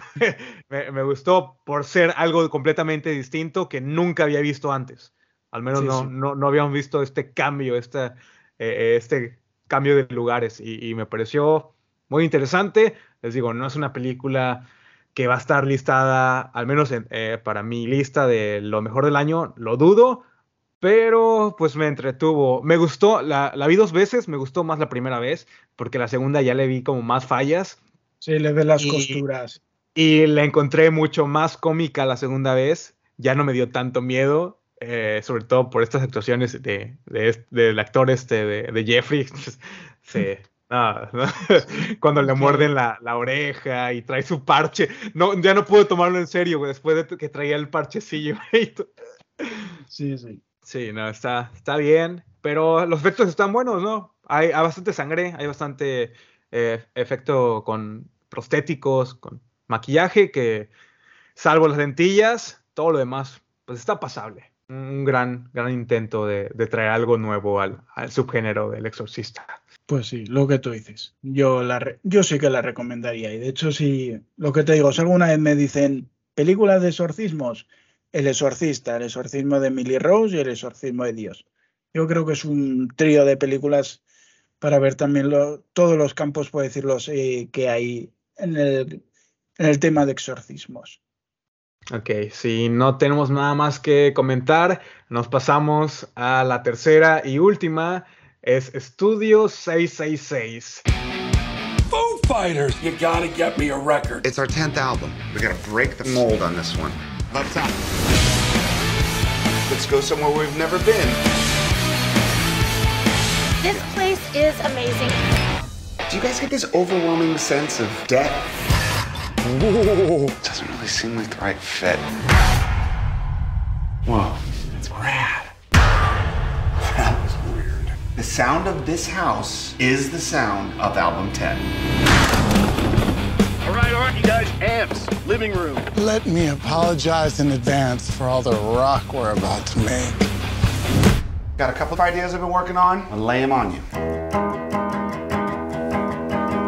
Dude, wait, wait, wait, wait, wait, wait. It's called Everlong, and you wrote it about 20 years ago. How you feeling? Everything okay? Ever since we moved into this house, my mind is flooded. We all have writer's block. This is not just a creepy rock and roll house. But it allows spiritual entities to cross into our world. Oh my god! Dude has got one flew over the cuckoo's nest crazy. It's this place, man. Let's finish the track. Can't we just wait, dude? Play the drums.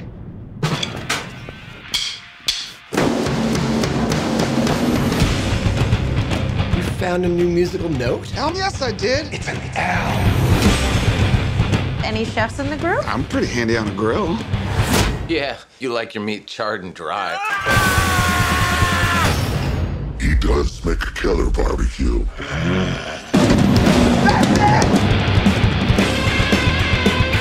What do we do? We go save his ass.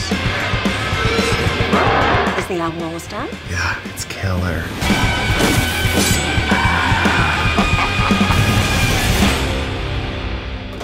Here you go, man. Finish the song. You did.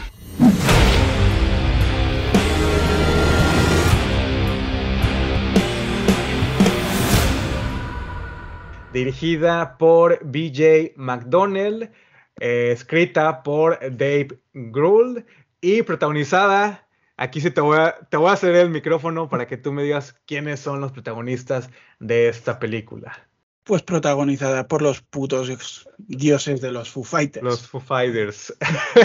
es que es de mis grupos favoritos. Yo aquí sí que no, no, no soy imparcial pues Dave Grohl a la guitarra y cantante, que hace la vis cómica y, y es el protagonista indiscutible de la película. Luego tenemos al pelirrojo que toca el bajo, que es Nate Mendel, a la guitarra, el abuelete, por decirlo así, que es Pat Smith. Pat. Es bestial. es, es, Dios, a mí es de los que me, más me gustan. El tristemente recién fallecido Taylor Hawkins a la batería. Rami Jaffe al teclado, que también tiene una vis cómica bestial en esta película, te partes el culo con él. y Chris Sifler a la guitarra, que yo creo que es el que menos entra en la película, aunque tiene Ajá. alguna que otra escena también bastante divertida. Y no sé, por los demás tenemos a Jeff Garlin, que hace de del manager de ellos, El de la discográfica que este tío lo hemos visto en Los Goldberg, por ejemplo, una serie que me parece maravillosa para todos los amantes de los 80, me, me encanta. Luego tenemos a, Samantha, a Whitney Cummings haciendo de Samantha, que es la, la vecina. La vecina, la vecina cachonda, la vecina. Sí. de eh, instructora de yoga. que es muy divertido también. A Leslie Grossman haciendo de Bar, la ayudante de, del manager. Ajá. Y en el grupo, bueno, cuando lo expliquemos en el grupo anterior, tenemos a Gina Ortega. Ujú. Tenemos Está haciendo ahora un, un cameo, bueno, cameo entre comillas, porque sale al principio de la película y también regresa a, un- a Al- la escena al final. final, en la escena Exacto. final. Y hay un, hay un cameo también de Lionel Richie, Sí, de Lionel Richie, de Kerry King, el guitarrista de Slayer. Tenemos también al grandísimo John Carpenter. John Carpenter haciendo, haciendo de él mismo. Creo yo que está haciendo un, un, cameo como, como él mismo. Sí, y fíjate que, que bueno, yo, yo conozco los Foo Fighters, pero no los ubico a, a, los integrantes. O sea, solamente conozco a Dave y conozco a, Taylor, ¿no? Son los únicos dos que ubico y que sé que son parte de, de, la banda. Entonces, al momento de, de ver el, las primeras escenas, pues yo no conocía a nadie, ¿no? No los reconozco. Entonces, fue como mi introducción a, a, estos personajes y como a conocer las características de, de cada uno. Y amé el personaje de, de Pat. Me tenía muerto de risa. Y luego. Pat este, es bestial. El tipo este que, que, es como hippie, que es Rami. Sí, Rami, Rami, Rami Jaffe, el teclista, sí. no, no, no, Buen, sí, pues, buenísimo. Sí, decir, bueno, que Pat Smears, eh, lo ves ahí, el abuelete, risueño y tal, pero ese tío estuvo en los Germs, un grupo puncarra de, de principio de los 80, o sea que donde lo ves ahí es el más puncarra de todos y el más macarra. O sea no, no parece ser, pero lo Sí, se le ve ahí risueño y bien majete y sí, sí. Es un cachondo. Y además, hay, en el libro que sacó Dave Grohl hay, hay una frase muy graciosa que dice, no sé qué, hablaba de, de Tim Lizzy, dice, uno de los grupos favoritos de Pat Smears y uno de los discos favoritos también de Pat Smear es el Glee, o algo así de la María Carey. Y dices, hostia, pues le pega el cojones. Le gusta de todo. Oye, ¿y tú que los conoces de, de, más tiempo? O sea, como que tomaron una característica y la ampliaron, ¿no? De cada uno de ellos. O sea, o... A ver, a ver, están haciendo parodia, es, ah, es, una parodia de, de, ellos mismos también. Sí, si, de, si conoces a los Foo Fighters y has visto sus videoclips, ya sabes que son unos cachondos desde el primer videoclip que han hecho hasta el último, porque justamente el último, el de los Dad Young, es un vídeo que te partes del ojete, salen ellos en una piscina haciendo una coreografía de estos en un concurso y son cuerpos de bailarinas con, con, sus caras. Con sus caras, no. Es, muy divertido. Tengo que ir a ver. Sí, es muy divertido. Incluso al final del videoclip sale un zurrullo flotando por el agua y se lo están pasando entre ellos. Son unos tíos que siempre han sido muy humorísticos. El videoclip de Learn to Fly, en el que sale Jack Black, que salen en un avión. Hay, sí, es icónico de los 2000. Exacto. O el de Walk, que parodian el, la película de Un Día de Furia de Michael Douglas. Eh, es que allí no sé cómo se llama. ¿Cómo se llama? Igual, la de Coming, eh, Falling Down. Falling Down, no, no, no recuerdo el nombre en Latinoamérica, eh, pero. O sea que son unos tíos que desde siempre han hecho videoclips muy cómicos, muy graciosos y ahora, pues como estaban con el 25 aniversario de la, de la película del grupo, pues empezaron que se hace un disco de, de, versiones, no sé qué, no sé cuántas, y se les fue la olla y decidieron hacer la película, pues tienen pasta, se lo pueden permitir. Sí. Pues hacer una película, nos lo vamos a pasar pipa, nos vamos a reír de nosotros mismos porque hay mucho mucha autoparodia, por ejemplo, cuando sale Dave Grohl diciendo, soy una estrella del rock, consigo todo lo que me sale los huevos. Es, es parodia pura. O cuando está tratando de, crear la nueva música y solamente toca sus éxitos. Exacto. esa canción es Everlong, tiene 20 años, cabrón. y, sabes que eso es lo que también me gustó, porque para alguien que no conozca el grupo o que ah, solo conozca los éxitos más grandes, le entiendes, le agarras el chiste. O sea, eh, eh, no, no, nada más está pensada para un público que es fanático de los Fighters, es para un público general que, que, ubica a la banda por sus mayores éxitos. Y bueno, ni hablar de horror comedia, es muy difícil de criticar porque no la puedes tomar en serio. desde el principio ya lo ves que es una guasa de película. Entonces sí, eh, pero eso no le quita que tiene muy buenos momentos, ¿no? Tiene unas muertes, tiene una muerte los efectos están muy, muy logrados. Las muertes son cojonudas. Incluso los monstruitos, las criaturas que salen, dan muy mal rollo, tío. Que es CGI, pero es un CGI que yo lo perdono. porque Muy se logrado. ve bien, se ve bien, se ve Sí. bien. O sea, Sí. efectos prácticos, genial. Efectos digitales, muy bien. O sea, todo, todo, todo el aspecto creativo de la película, mis respetos. Y la historia, pues, digamos que es algo muy sencilla. Ellos eh, rentan una, una casa para grabar su décimo, su décimo Sí, álbum, ¿no? Sí, Que no sé. ¿ya, ya lo sacaron o no han sí, hecho? llevan 10, llevan 10. Ok. El último es el de Medici- Medicine at Midnight que salió el año pasado. Ok, pero entonces salió antes de la película. Sí, es que no sé por qué lo vieron. Me parece que lo grabaron la película antes de sacar el disco. An- o a lo mejor por pandemia, ¿no? Lo han, sí, la, grabaron, la- exacto. La grabaron antes y luego la, la sacaron pues después de toda la pandemia que ha sucedido. Entonces, si vemos a, a los Foo Fighters llegando a esta mansión que tiene ahí una, un, un pasado oscuro, una maldición, varias bandas habían intentado hacer lo mismo, grabar este pues algún, algún álbum y terminaban pues desaparecidos, eh, es- es- fumaban, se suicidaban, se morían, los mataban. Entonces tenía una historia ahí macabra, ¿no? La, la casa, llegan los Foo Fighters y pues también cosas ahí extrañas empiezan a, a suceder. Hay varios guiños, ¿no? Al cine de terror, pues clásico. Vemos eh, el libro, ¿no? Este, el, el necro... Necronomicon. Nec- Necronomicon, eh, es una historia que mezcla pues fantasmas, tenemos un asesino también como eh, esta entidad como hombre alto, delgado, así muy parecido como al de Tallman, también tiene como Sí. su, su sombrerillo y todo un buen, un buen estilo. Entonces sí, vamos a ver esta posesión, también es una película de posesión, porque al final Sí, Dave termina poseído por este espíritu de, de un, creo que era, no sé si era vocalista de, de una banda o era sí, líder de, la- una banda. sí, exacto, del anterior. No, De la- no me queda el nombre, no me lo apunté. No, yo Pero sí, tampoco. era, era el compositor, el líder de la otra banda que fue allí y como dicen, pues se metió en la magia negra y despertó fuerzas que, que se le escaparon de las manos y terminó como terminó el tema. Y ahora pues que han vuelto los Foo Fighters, pues esa, Han sido ese, los- ese ser pues quiere más, más carne. Y está, es una película que únicamente tiene esta locación. eh, pasamos casi todo el tiempo dentro de la casa y también los alrededores. ¿Qué te pareció, no? La, la mansión, sí como da como mala espina, ¿no? La, mala vibra. Sí, es de esos típicos edificios que ves a Viejos. simple vista y dices, ahí pasa algo seguro. Ah, ahí mataron a alguien, por supuesto que sí. Exacto.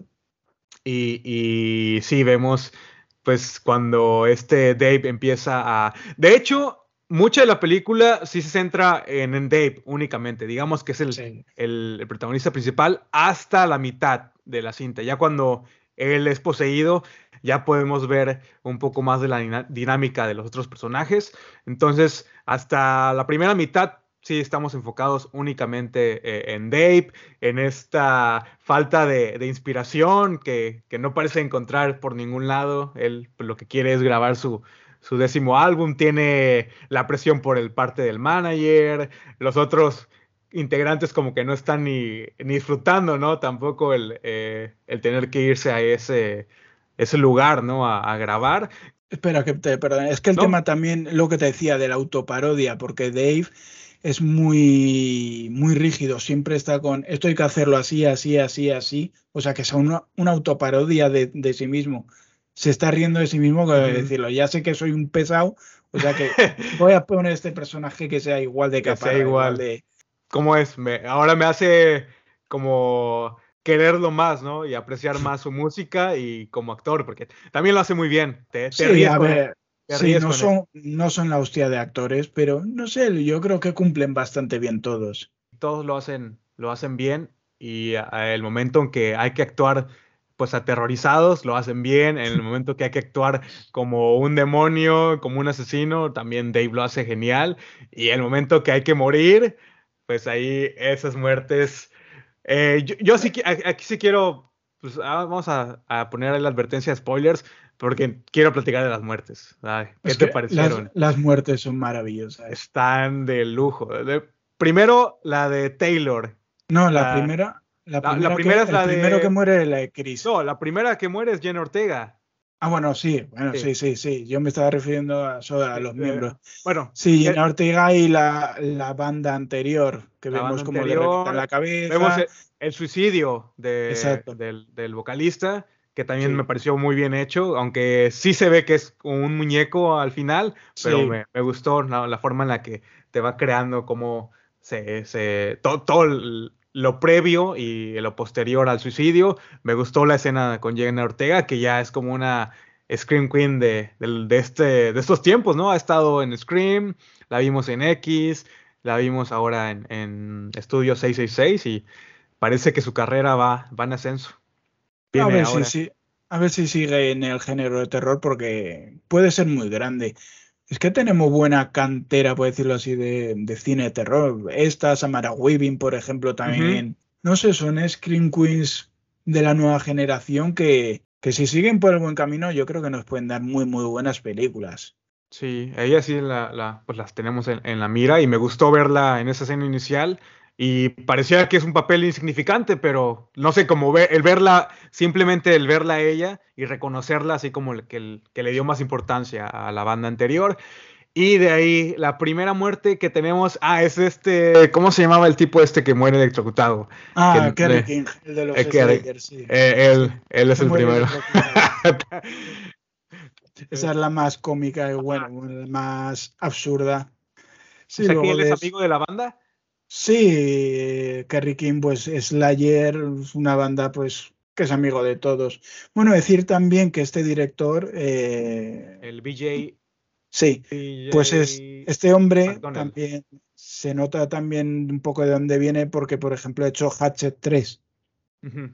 Es el Sí, director de Hatchet 3 y es el director de los últimos videoclips de Slayer. O sea que también por ahí que hay unos videoclips, no sé si los habrás visto, pero son ultra violentos. Mira, por ejemplo, salen en una cárcel que hay un motín que, que es bastante gore, sale incluso Dani Trejo. O sea, son videoclips bastante, bastante chulos. O sea que viene por ahí, hecho también de Exodus, otra banda heavy. O sea que se nota Sí, de sí, dónde viene. Sí, estoy viendo aquí sus créditos y hizo varios. Bueno, aparte de trabajar como director, ha sido operador de cámara en American Horror Story, el curso eh, La Maldición de la Llorona, Annabelle, Zombieland, Maligno.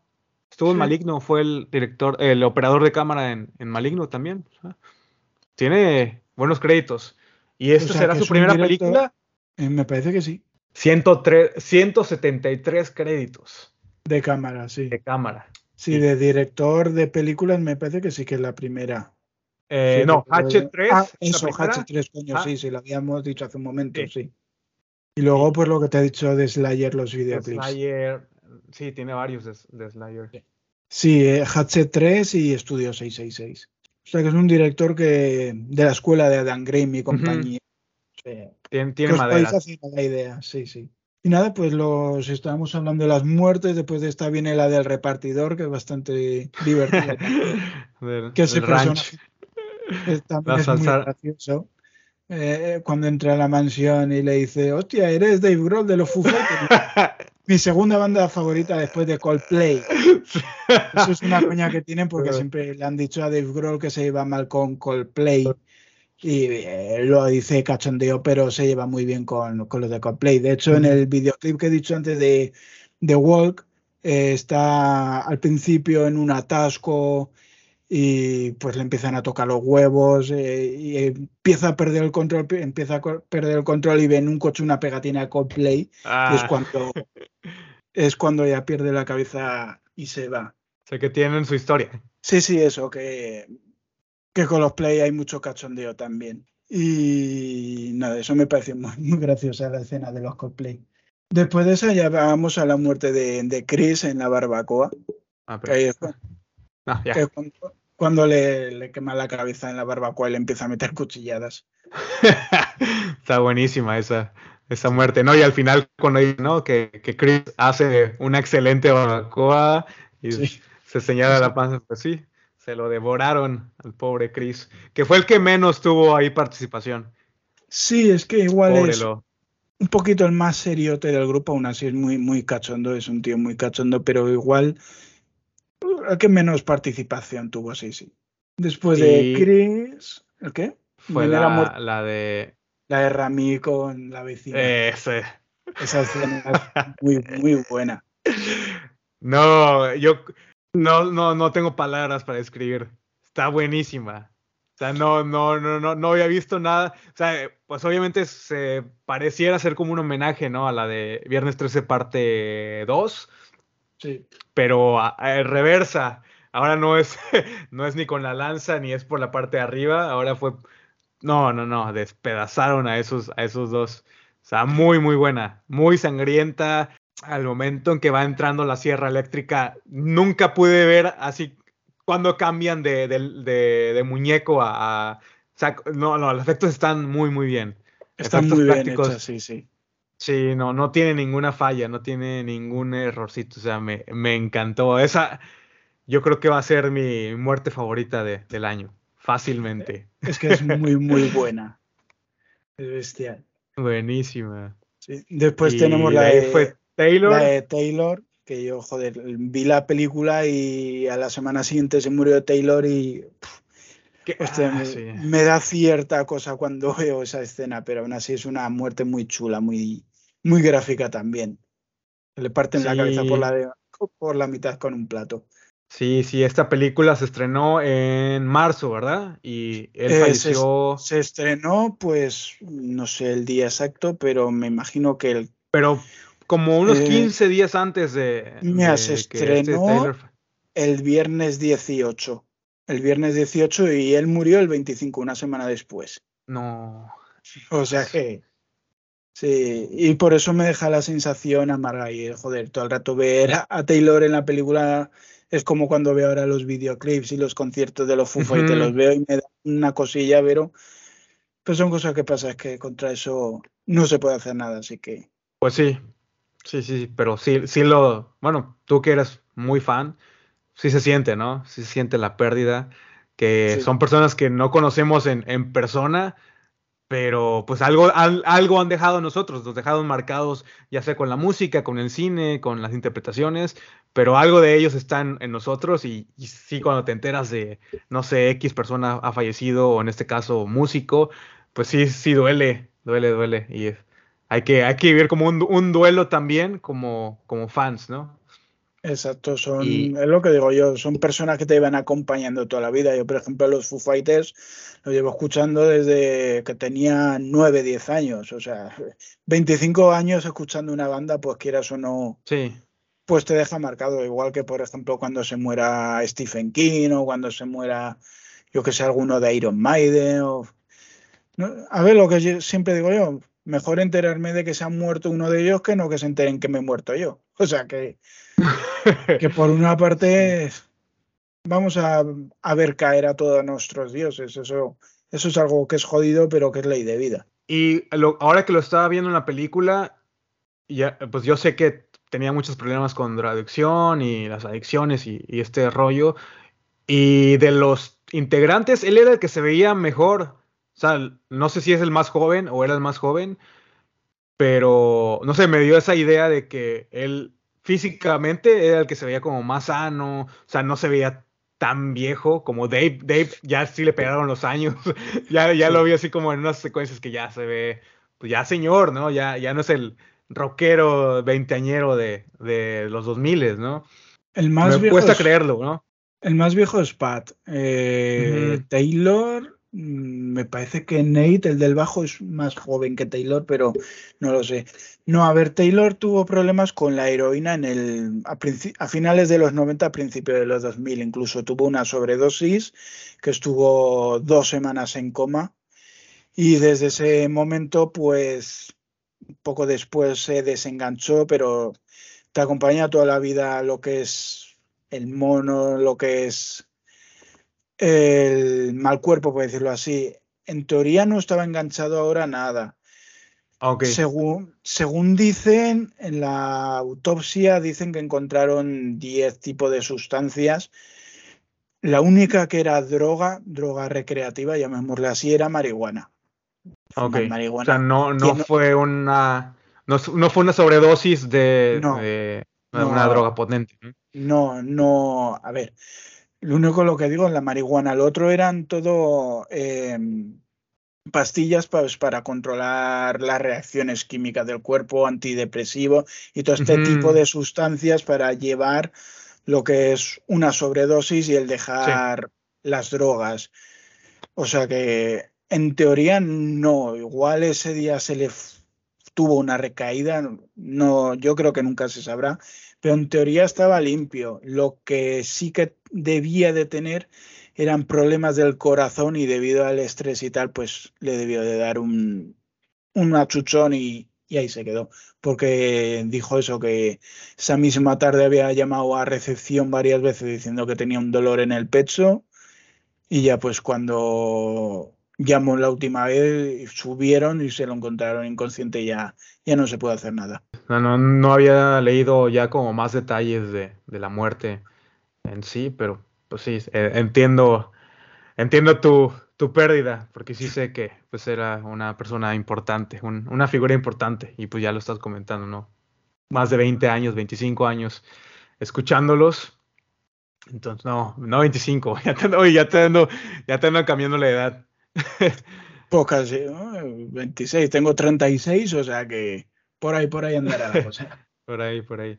Pero sí, eh, entonces, ¿qué, ¿qué, más te gustó? Bueno, ¿Qué más te gustó de la película? ¿Qué... Pues, a ver, es que realmente me gustó toda. Lo que digo, está lleno de referencias al, al mundo de los Foo Fighters. Vemos en un momento en la cabaña, cuando vemos el mapache este reventado, sangrando por todos lados, vemos una pistola, no sé si te fijaste, que esa es la pistola que sale en la portada del primer disco.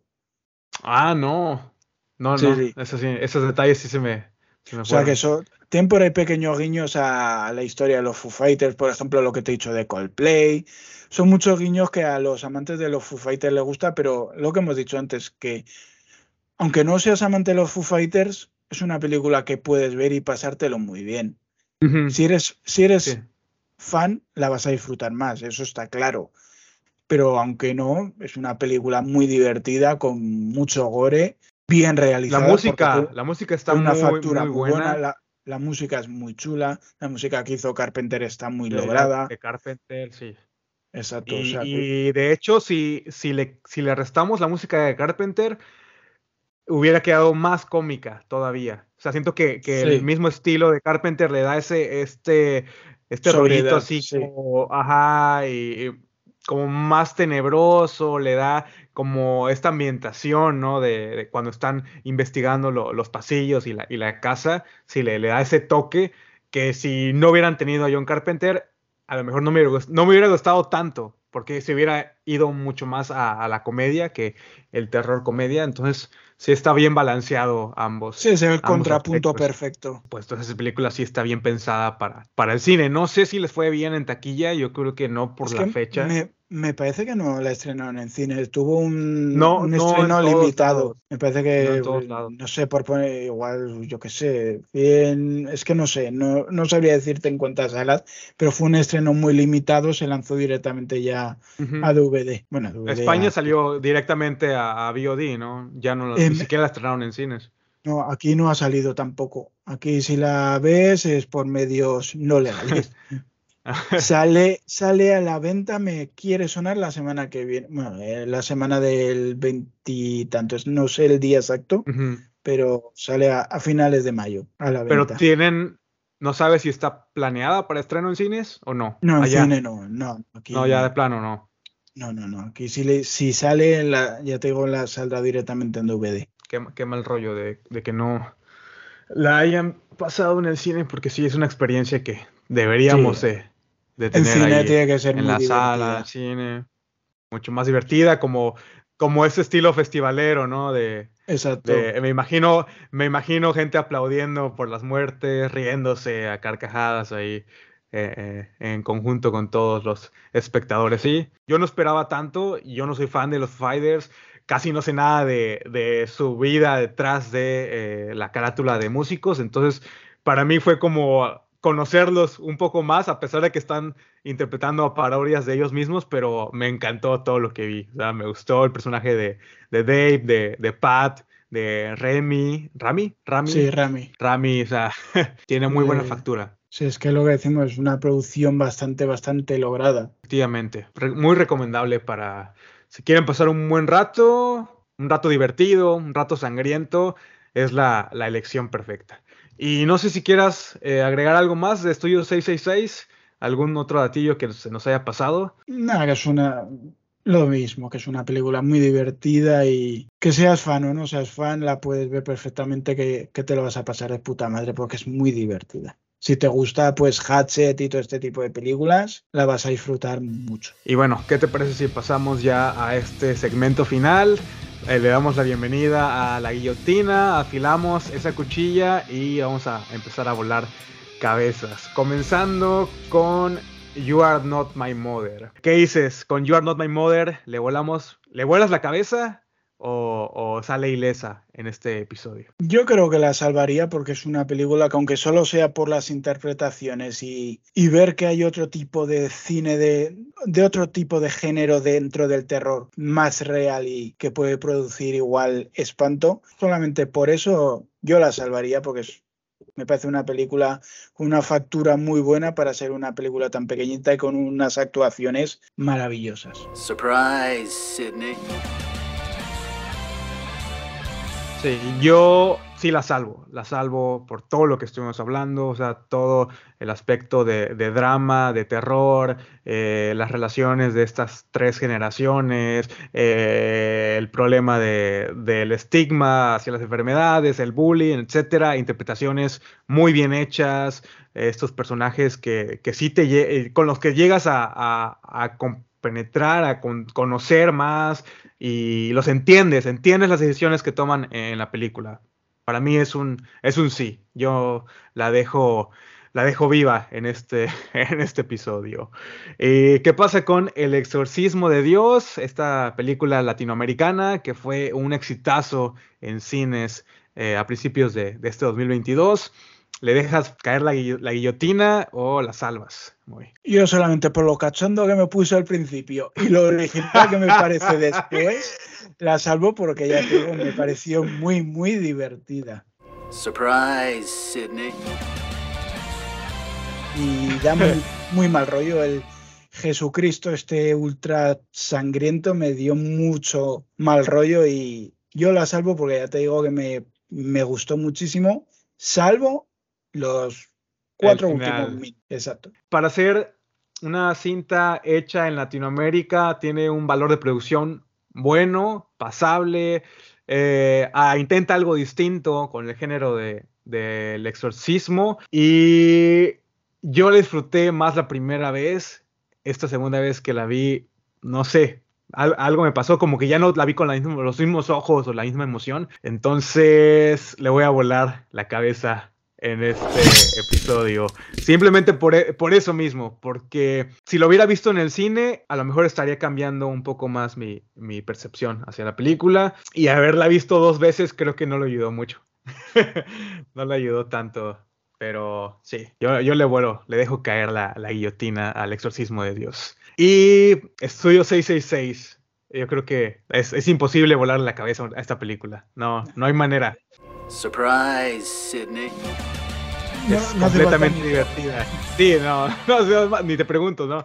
Yo sé que no lo harías. Película maravillosa y muy divertida que podía haber sido una basura perfectamente, pero me gusta mucho lo que propone, como lo propone, porque pese a tomarse en coña y tal, se permiten también la decencia de hacer las cosas bien, que podían haber ido a lo fácil y haber hecho ah, unas muertes cutres, no sé qué, no sé cuántas, pero no, encima de, del humor que tiene, se la toman en serio a la hora de hacer una factura bastante buena. O sea que eso también le da muchísimo más valor. Vamos a hacer una película de terror protagonizada por nosotros, pero vamos a hacerla de, una calidad excelente y vamos a tener a, un director eh, grande, a, un compositor, pues ahora sí que una leyenda, Ah, no sé quién estén, quiénes estén detrás de los efectos prácticos, que me imagino que han de, han de ser... Eh, me imagino que los de Hatchet y compañía. Es que, por ejemplo, ahora hablando de esto, hay una película que se llama Cradle of Fear, que es una, lo mismo, una película basada un poco, por decirlo así, en un grupo que se llama Cradle of File, que es bastante cutre de cojones. Hay otra de los Lordi, que es también bastante, bastante flojilla. O sea que, que puedes hacer las cosas, puedes hacerte homenajes, puedes hacerlo, pero si lo haces, hazlo bien. Y yo creo que con esto, con esta película, los Foo Fighters han mantenido un equilibrio entre, vale, estamos haciendo una parodia de nosotros, pero estamos haciendo también una buena película. Te platico, eh, eh, la persona detrás de los efectos prácticos se llama Barney Burman y eh, en sus créditos tiene las películas de Star Trek, estas que se hicieron en como 2008, 2007, Teen Wolf, The Medium, ha trabajado mucho en, en televisión también. Películas como Zombieland, o sea, tiene, tiene, tiene varias por ahí famosillas, no tantas de terror, pero bueno, ya sabes, al estar detrás de, Star Trek, pues es que ha trabajado en grandes producciones. Ah, mira, Hombres de Negro, The Matrix, mm, Austin Powers, el The Ring, el Aro, en el remake de 2002. Tiene repertorio también este personaje. Tiene buen equipo. No sé si esta sea la primera ocasión en la que vemos a una banda protagonizando una película de terror, creo que no. Hemos tenido como algunos cameos, han habido eh, solistas, vocalistas, guitarristas que han participado ¿no? en, películas haciendo personajes pequeñitos o algunos que hasta quieren morir en pantalla. No sé, me, suena mucho. Sí, creo que este tipo, el de, el de Linkin Park, que sale en la Chester, en el juego del miedo. sí, bueno, sí, el juego del miedo aquí, Sau, me parece que en la 5. ¿En la 5 o 6? Sí, en la 5 o la 6, no me acuerdo en cuál. Alice Cooper, por ejemplo, sale en Pesadilla en el Street 6 haciendo del padre de Freddy. Los Kids también han tenido películas. Lo que te comentaba antes, los Cradle of File también hicieron una película. Los Lordi también hicieron una película no sé, hay muchísima, muchísima gente, muchísimos grupos. Ozzy Osbourne ha salido en multitud de películas. Los Twisted Sister eh, también, que de hecho de los Twisted Sister hablaré de una película de, que hizo el cantante Disney a finales de los 90 en un próximo programa, una que se llama Strange Land, que no sé si la has visto. No, es una, es una puta pasada de película. Y ahí el protagonista y el guionista es Dee Snyder, cantante de los Twisted Sister. O sea que sí, lo que dices, el mundo del heavy y el, el terror ha estado muy unido en los 70, los 80, los 90. A mitad de los 2000 yo creo que para Freddy contra Jason y películas así ya, ya empezaron a dejar de meter heavy en las películas, empezaron a meter más electrónica, más músicas modernas y últimamente es difícil encontrar canciones heavy canciones rockeras en cine de terror. Tenemos que ir por poner un ejemplo a Fear Street, la primera de Fear Street y una banda sonora. También porque está ambientada en los 90, pero bastante. En los 90, sí. Cada vez cuesta más encontrar películas de terror con banda sonora buena, pero... Y no sé si a ti te pasó lo mismo que a mí, pero muchas de las canciones eh, así de, de, rock o heavy metal o canción, yo no, yo no soy muy entusiasta del género, pero muchas ocasiones las conozco por las películas o digo, ah, esta, esta sonó en, no sé, en tal escena de Halloween o estuvo en tal escena secuencia de Jason, ¿no? De, de, de, Friday the 13 Entonces, muchas de las canciones las ubico por las películas de terror. Entonces, ya imagino ahora a alguien que le gusta este tipo de música, pues ahora sí que disfrutar el cine de terror y escuchar tu canción favorita, pues le da, le suma puntos, ¿no? A, toda la experiencia. Exacto, es que lo que decimos, la música, al igual que el cine, son sensaciones. Eh, que una canción puesta en, en X escena de una película te va a crear una sensación que si se te queda guardada, la vas a tener ahí para el resto de tus días. Y ya para ir cerrando con el episodio, ¿a qué artista, qué músicos, qué, qué banda te gustaría ver protagonizando alguna película en un futuro?